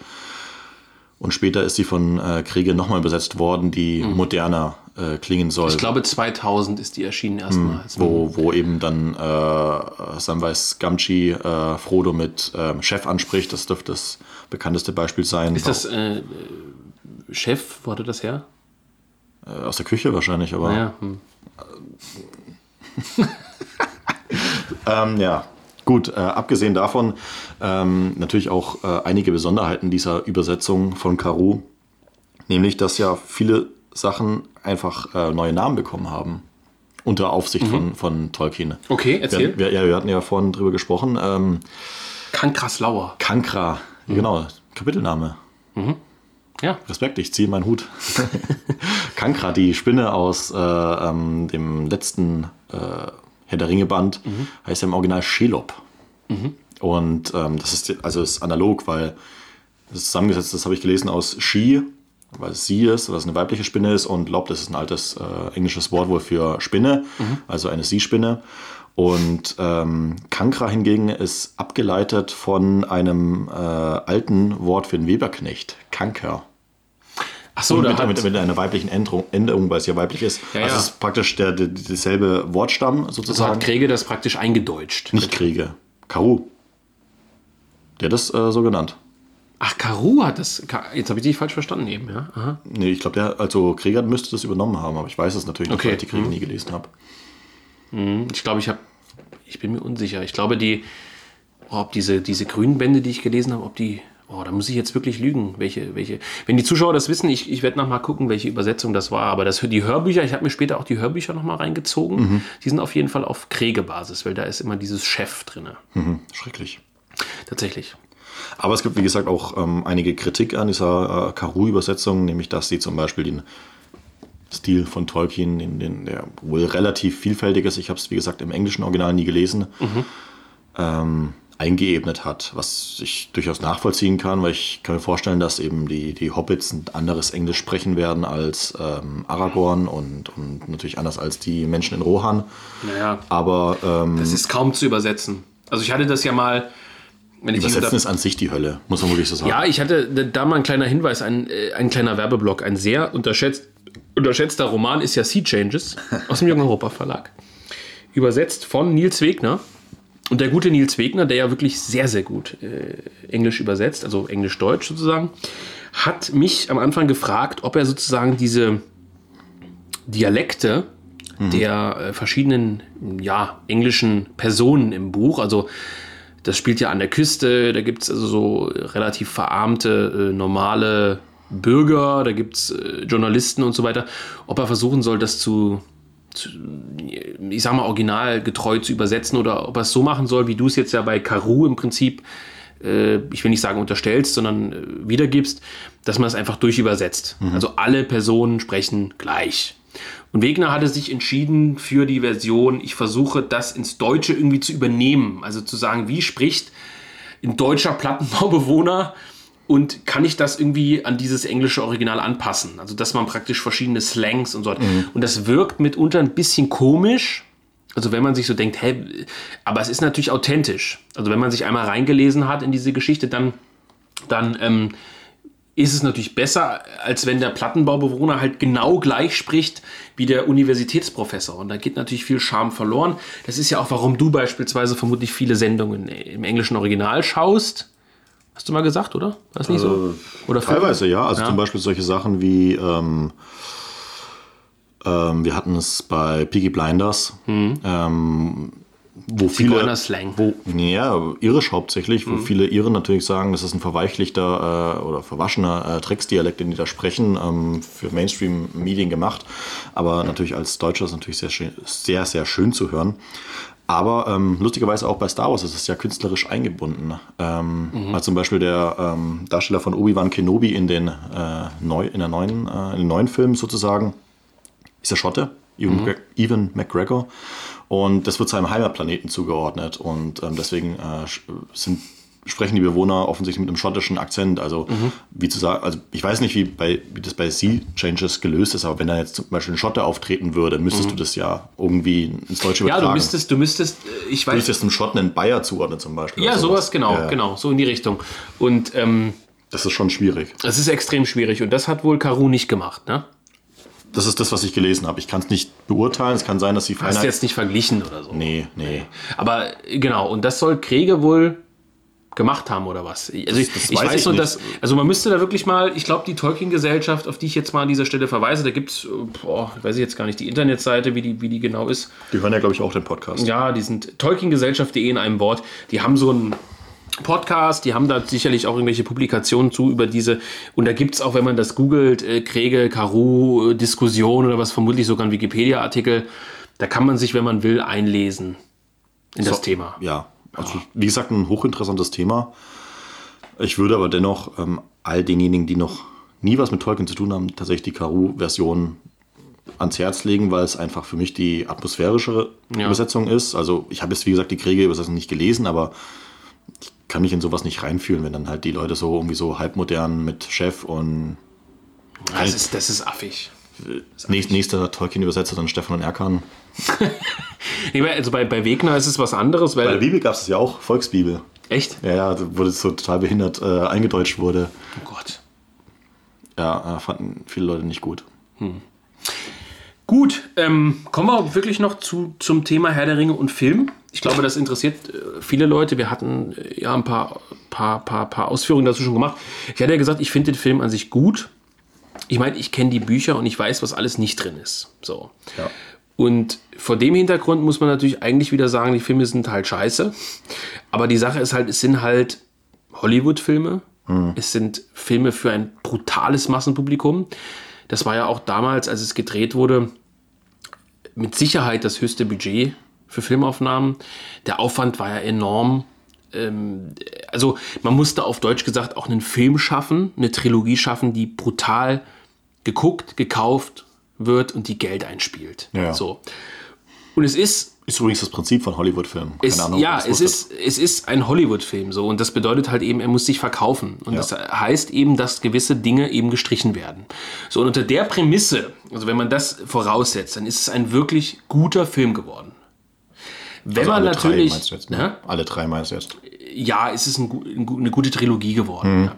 Wenn man natürlich voraussetzt, dass es möglichst detailgetreu, dass man die Atmosphäre überträgt, wie du schon sagtest, mit diesem Niedergang, dass sowas wie Tom Bombadil drin sein muss, dann, dann kann man das natürlich kritisieren. Aber die Frage ist, wie willst du halt auch so einen Film umsetzen? Das ist halt kein Leinkino. Auch, auch nicht. Also ist natürlich für, für Kenner schön, ähm, aber für das Massenpublikum sicherlich äh, nicht relevant. Ähm, ich finde es auch sehr, sehr gute, gut gelungene Filme und letztendlich ähm, muss man immer Abstriche machen. Man muss, man muss irgendwas kompro- äh, äh, komprimieren. Und es ist ja natürlich auch nur folgerichtig, dass ähm, Peter Jackson sich äh, bestimmte Dinge rausgenommen hat, wie zum Beispiel eben die erwähnte Umgestaltung der, der Charakter, dass, dass, dass eben das, die Motivation von Aragorn eine andere ist vielleicht und, und er ähm, zwiespältiger dargestellt wird und sowas.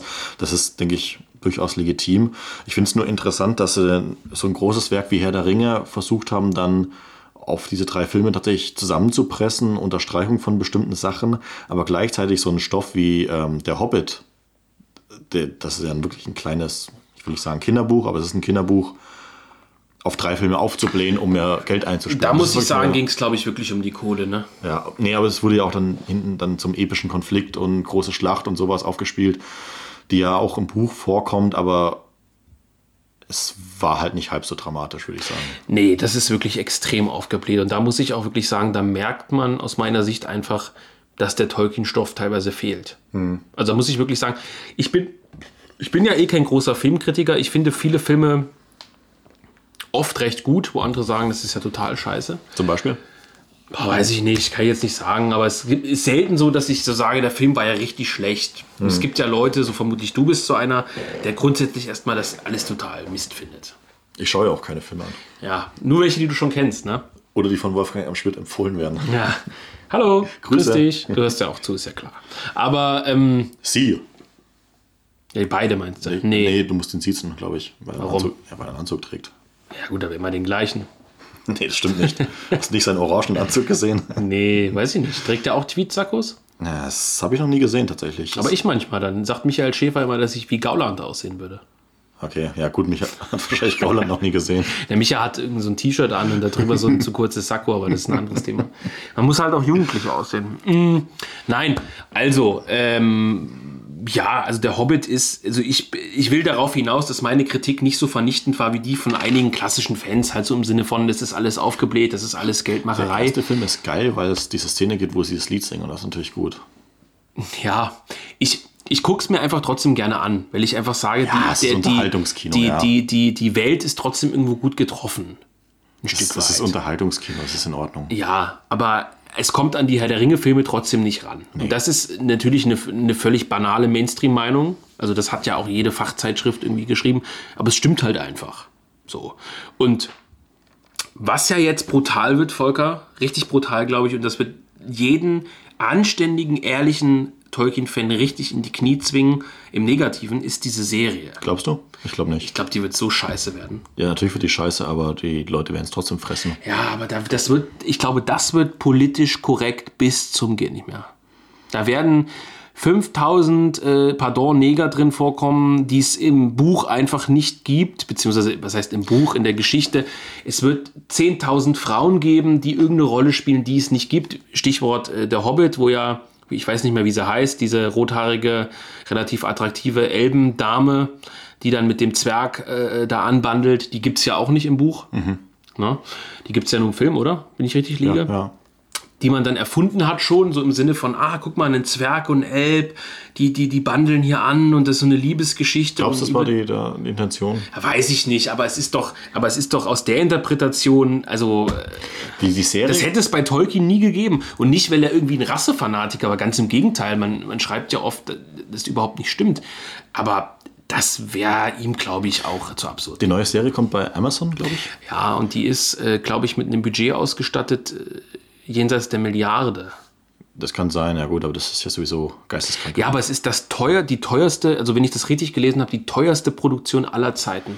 Was ähm, Amazon hat ja ähm, letztes oder vorletztes Jahr auch diese ähm, Regeln eingeführt, Diversity-Regeln, Hm. wo sich auch erwähnter äh, Genosse Wolfgang M. Schmidt drüber aufgeregt hatte tatsächlich. Jetzt äh, musst du auch mal kurz äh, das Geheimnis lüften, wer das ist. Das, wissen ist ja viele ein nicht.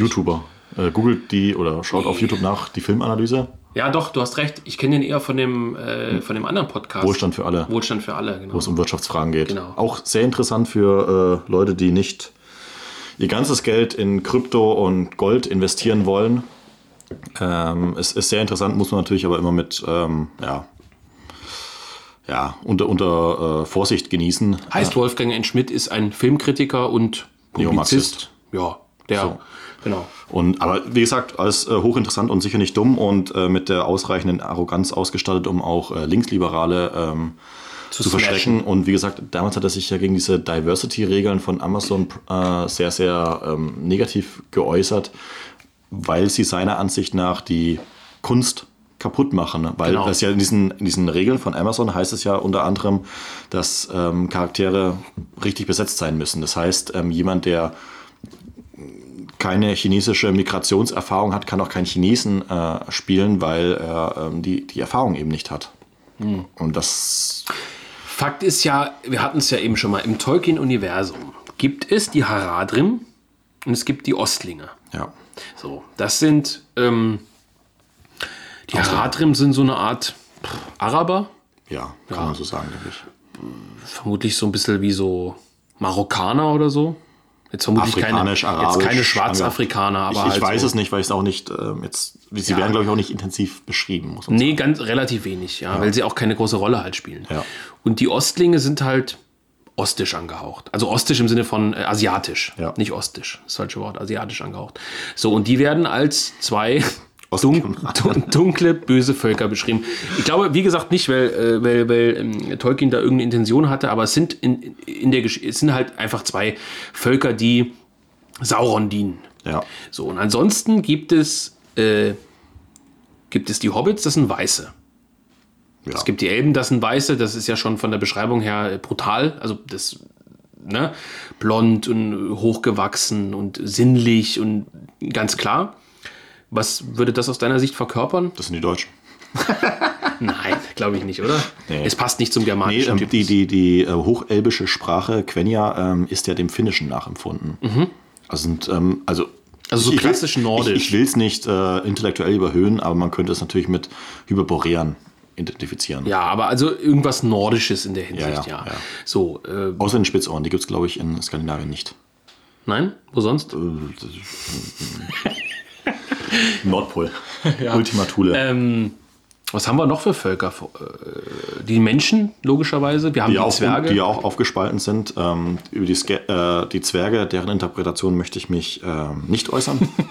Meinst du, es wird verfassungsfeindlich? Nein, aber es gibt ja Leute, die die, Ja, ja, Zwerg- klar.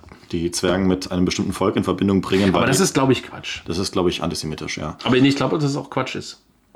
Also es ich hat, glaube auch. Ich glaube, dass da vielleicht gewisse, äh, in Anführungszeichen, Vorurteile mit reinspielen, aber ich glaube nicht, dass, dass Tolkien sich das so gedacht hat. Nee, nee, also ich glaube, dass es ähm, zu kurz gedacht ist, dass es auch so eine Art ähm, Analogie gibt. Ja, also es gibt ja auch genau. Leute, die da denken, dass dann Saruman irgendwie Hitler ist und, und, und das Ja, ist das ist Quatsch. dass es irgendwie eine Metapher ist und so ein Schwachsinn, das Genau, glaube ich denke nicht. ich Es gibt natürlich, was, was einfach Fakt ist, dass aufgrund dessen, dass ähm, dieses ganze Universum sehr, sehr viel von diesen Sprachen lebt, die Sprachen natürlich in einem bestimmten äh, Kulturzusammenhang, glaube ich, zu sehen sind. Also dass eben ähm, diese, diese, dieser Nationalmythos von den Finnen, ähm, dessen Namen ich nicht aussprechen kann, dass der bei den Elben eine gewisse Relevanz äh, hat, dass die zum Beispiel die Menschen in Rohan ähm, sehr, sehr stark eben von diesen nordischen Mythologien äh, leben, Die Pferdemenschen sozusagen. Ja. dass, dass, dass äh, die bestimmte eigenen Mythen und damit auch eine eigene Herkunft haben und das so, dass die, diese Grundidee ist, dass es halt einfach ein lebendiger Prozess ist, der Sprache und Mythos hängt zusammen und beeinflusst sich gegenseitig zu diesem Volk, das es nun mal ist. Ja, äh, er unterscheidet ja auch, und das meine ich wirklich komplett wertfrei, zwischen Rassen, zwischen Völkern und zwischen gewissen Kulturen. Also das gibt's. Und alles ist im Grunde genommen zugespitzt auf ein europäisch, fast schon nordeuropäisches Szenario. Ja. Also du findest jetzt äh, wie wenig Analogien zu Italien oder Spanien oder dergleichen. Also vielleicht, du schüttelst den Kopf, meinst du? Ja, weil, weil Gondor ist ja sozusagen ähm, der, der legitime Nachfolger von Numenor, was so das bitte das Heilige Römische Reich vielleicht mit Rom, weil Italien ja auch Italien ist und sowas. Ähm, Aber, du, aber von den Beschreibungen der Menschen nicht wirklich, oder?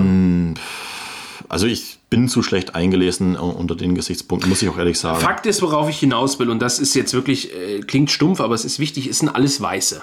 Ja. Es sind überwiegend alles Weiße. Und das ist ähm, sicherlich auch aus dem Hintergrund verständlich. Du sagtest ja auch gerade, äh, Tolkien ist nicht viel gereist, Tolkien kannte die Welt folglich nicht Wobei er natürlich in Südafrika aufgewachsen ist, wo ja auch äh, viele aber, Schwarze aber nur kurz, oder? Bis er drei war, also kann sich nicht dran erinnern. Ja, siehst du, also hat keinen Einfluss auf Deutsch gesagt. Ich Fakt ist, er kennt, er ist ein Fan der nordischen Mythologie. Er ist Christ, er ähm, ist im westlich-nördlichen Europa unterwegs, hauptsächlich, also geistig vor allem.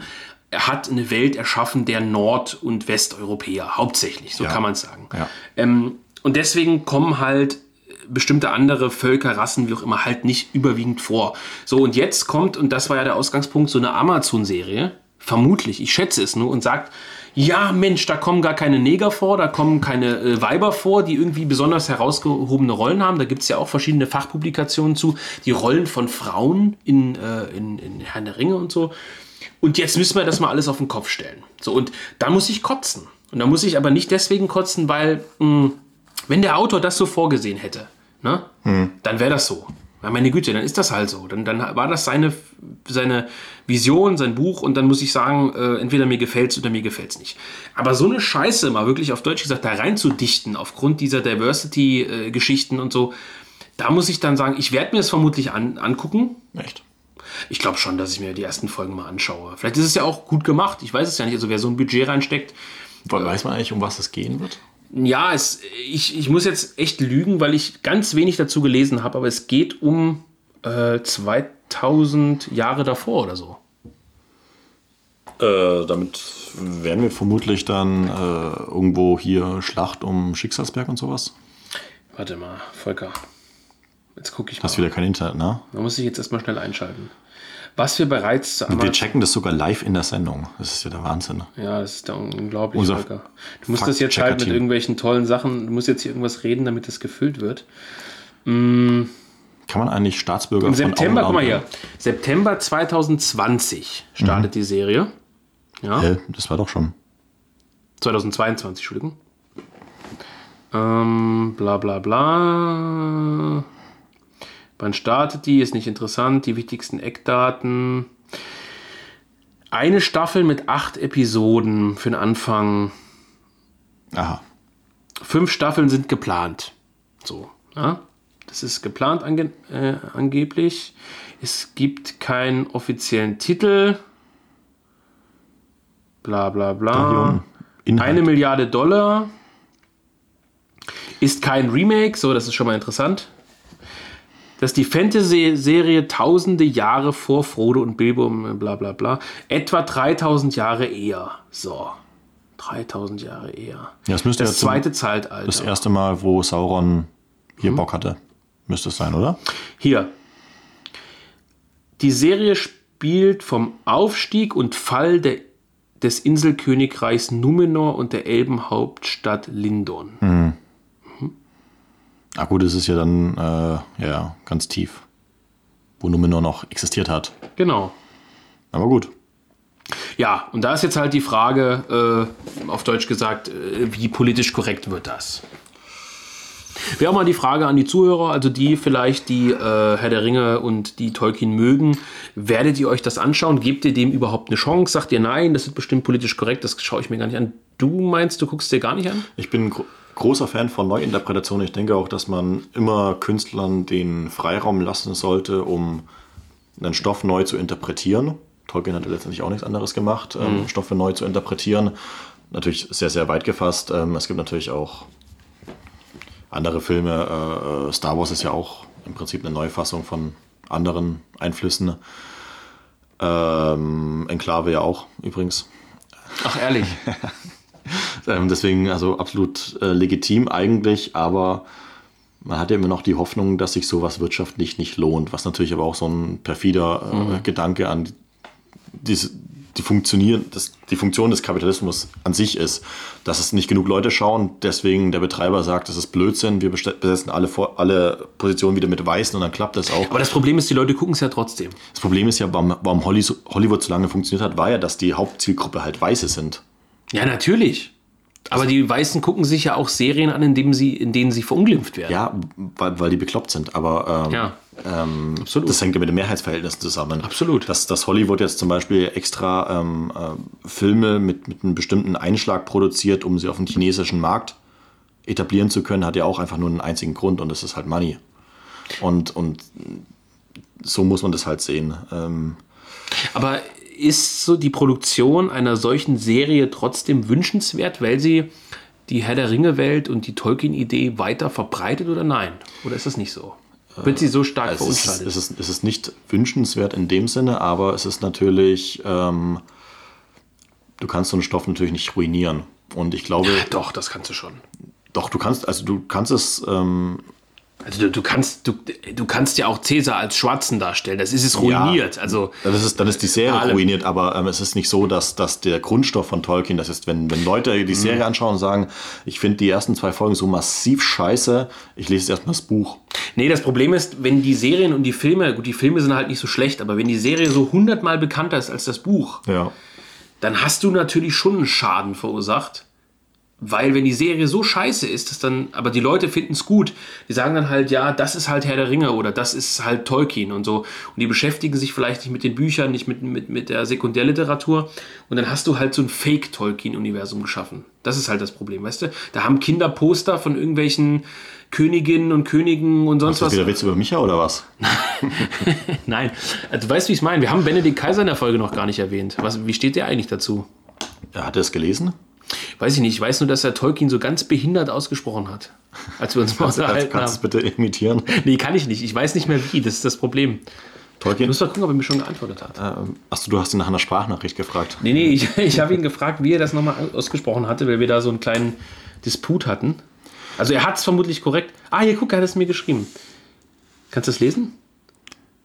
Tolkien? Ja, Tolkien Ahnung. wahrscheinlich. Ja, er kann das so ganz behindert, hat es so ganz behindert ausgesprochen. Ist ja auch äh, egal.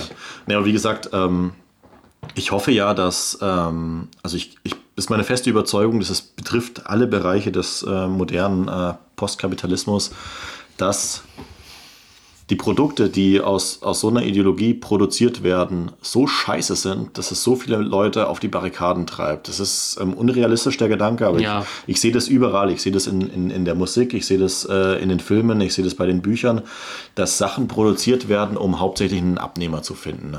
Und ähm, nicht aus real empfundener Liebe zum Stoff. Ja, aber glaubst werden. du wirklich, dass das, ein, dass das Tauschen von historischen Figuren, beispielsweise mal, um bei so, was weiß ich, römischer Geschichte zu bleiben oder so, oder ähnlichen Stoffen, dass das Austauschen von historischen Figuren, beispielsweise durch Schwarze oder durch, durch Asiaten, um politisch korrekt zu sein, durch Frauen, dass das wirklich verkaufsfördernd ist? Also steckt doch schon ein ideologischer Moment dahinter, weil welche weißen Hauptkonsumenten sagen denn, um Gottes Willen, juhu, die haben endlich, äh, was weiß ich, den römischen äh, Imperator durch einen Schwarzen ersetzt. Aber das wäre interessant, mal sich genauer anzusehen, auch ähm, also Verkaufszahlen, also statistisch einfach anzusehen, ob sowas funktioniert. Die Frage ist ja nicht, ob die in Hollywood und Co. so weit sind zu sagen, wir können da auch einen Affen aufs, äh, einen Affen hinsetzen und die Leute kaufen die Scheiße trotzdem und die Zahlen sind immer gleich. Weißt du, ich meine, dass es völlig äh, entkoppelt ist. Ob da jetzt 1000 mehr, 100.000 mehr zu gucken, gar nicht so relevant, sondern dass sich das eh verkauft. Das Problem ist, dass tatsächlich sich viele Sachen einfach so verkaufen. Es gibt ja auch ähm, jedes Mal zu Weihnachten einen Disney-Film, Animationsfilm, äh, der natürlich dann darauf aufs Publikum abgestimmt ist und eine Merchandise-Kampagne und der Grund, warum die neuen Star Wars-Filme scheiße sind, liegt ja auch daran, dass extra Sachen eingebaut werden, um sie gezielt als Merchandise für ein jüngeres Publikum zu vermarkten. Das ist der Grund ist, warum wir es scheiße finden. Aber es monetär einfach Sinn macht, das auf eine jüngere Zielgruppe abzurichten.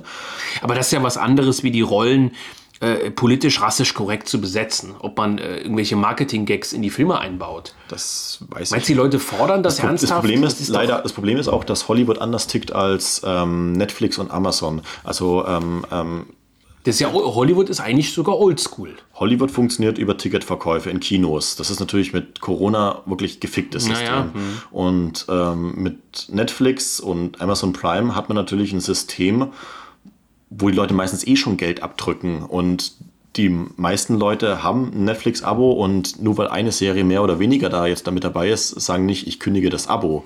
Das hat einerseits, ähm, hat auch schon verschiedene Leute rausgestellt, ähm, natürlich einen an sich geilen Vorteil, dass man theoretisch als Filmemacher auch hingehen könnte und sagen, ich biete euch als Netflix eine Serie an, die unkommerziell, unkommerziell ist und, und äh, ja, avantgardistisch. Und der können, die können es einfach machen, weil sie sagen, ja gut, wir haben die Kohle gerade über, mach doch mal einfach. Netflix hat ja noch nie Geld verdient. Das ist ja das Ja. Lustige. Die leben ja nur von Krediten, aber das ist wiederum ein anderes Thema. Oder was heißt von Krediten? Das führt jetzt zu weit. Aber deswegen Ja. bei Amazon mag das vielleicht eine andere Firmenstrategie sein, wo das eben nicht um, äh, die werden es vielleicht auch als, als künstlerische Avantgarde auslegen, die dann halt sagen, gut, ähm, wir schauen nicht nur auf die Zahlen, sondern auch, wie viel, äh, was macht unser Produkt für die Diversity. Ja, ja, eben. Und das, ist, das ist eben das Ding. Gut. Also, ähm, ja, ich, ich hasse es eigentlich immer. Ich, ich mache es ja auch nicht so. Ähm, Netflix-Abo kündigen, Amazon Prime-Abo kündigen, weil so eine Scheiße dann rauskommt, weil am Ende kann ich halt nichts mehr schauen. Aber ich könnte mich natürlich im Lockdown auch einfach einschließen und einfach irgendwie Bücher lesen. Das wäre natürlich äh, sehr viel besser. Grüße an Benedikt an der Stelle, der das ja macht, aber schon vor dem Lockdown. Das stimmt. Volker, Tolkien. Was haben wir vergessen? Das müssen wir noch besprechen. Das Bier ist leer, es wird eigentlich Zeit, Schluss zu machen. Wie, wie lange sind wir schon auf Sendung? Wir sind äh, schon seit knapp eineinhalb Stunden auf Sendung. Ja, das ist eine ziemlich lange Folge, aber finde ich auch gut. Also das hat, ja, hat, ja, hat ja mal wieder äh, Gast drin. Und ähm, Hat auch Spaß gemacht, ähm, sich über so ein Thema zu unterhalten. Ähm, was wäre denn eine sinnvolle zweite Podcast-Tolkien-Folge? Was könnte man noch besprechen? also Details wirklich wenn, vom wenn Film? Ne? David Engels Lust hat, mit uns darüber zu sprechen, ich glaube, der hat noch einen ganz anderen Zugang, weil wir ähm, nicht Christen sind, ähm, uns halt mal ein bisschen aufzuklären. Na, und er kennt auch mehr Details. Ja, wahrscheinlich. Es wäre natürlich übelst peinlich, uns dann aufzuzeigen, wo wir wieder Scheiße gelabert Gut, haben. aber wenn er so besoffen wäre, dann könnte er nicht mit, dann, dann würden wir schon wieder mehr wissen. Er ist Belgier, er verträgt wahrscheinlich nichts, ne? Ja, diese komischen Starkbiere vielleicht. Da könnte er uns natürlich fertig machen. Die wir ähm, letztens getrunken haben, ja. In Frankreich, ja. ja. Mhm. Nee, aber ähm, was, was könnte natürlich noch äh, Aufhänger für diese ganze ähm, Tolkien-Thematik Teil 2 sein?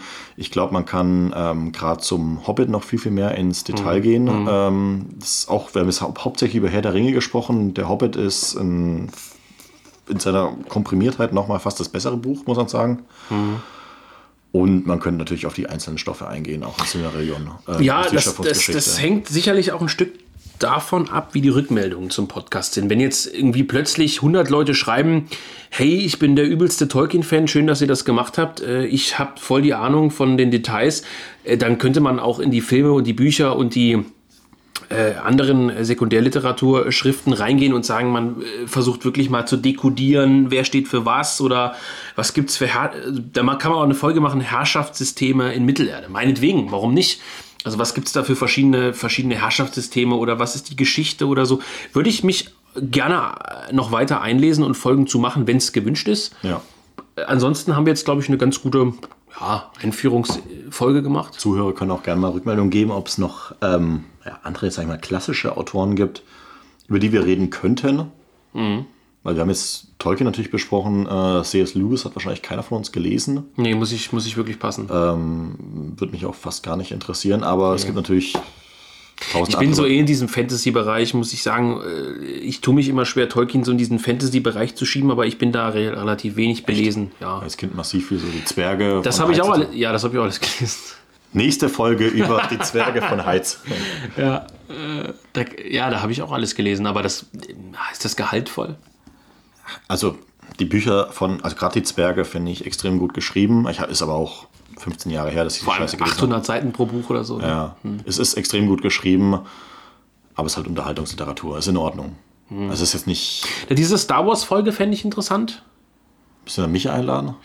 Ja, zum Beispiel. Kennst du jemanden, der sich mit Star Wars wirklich auskennt? Mich? Du ja.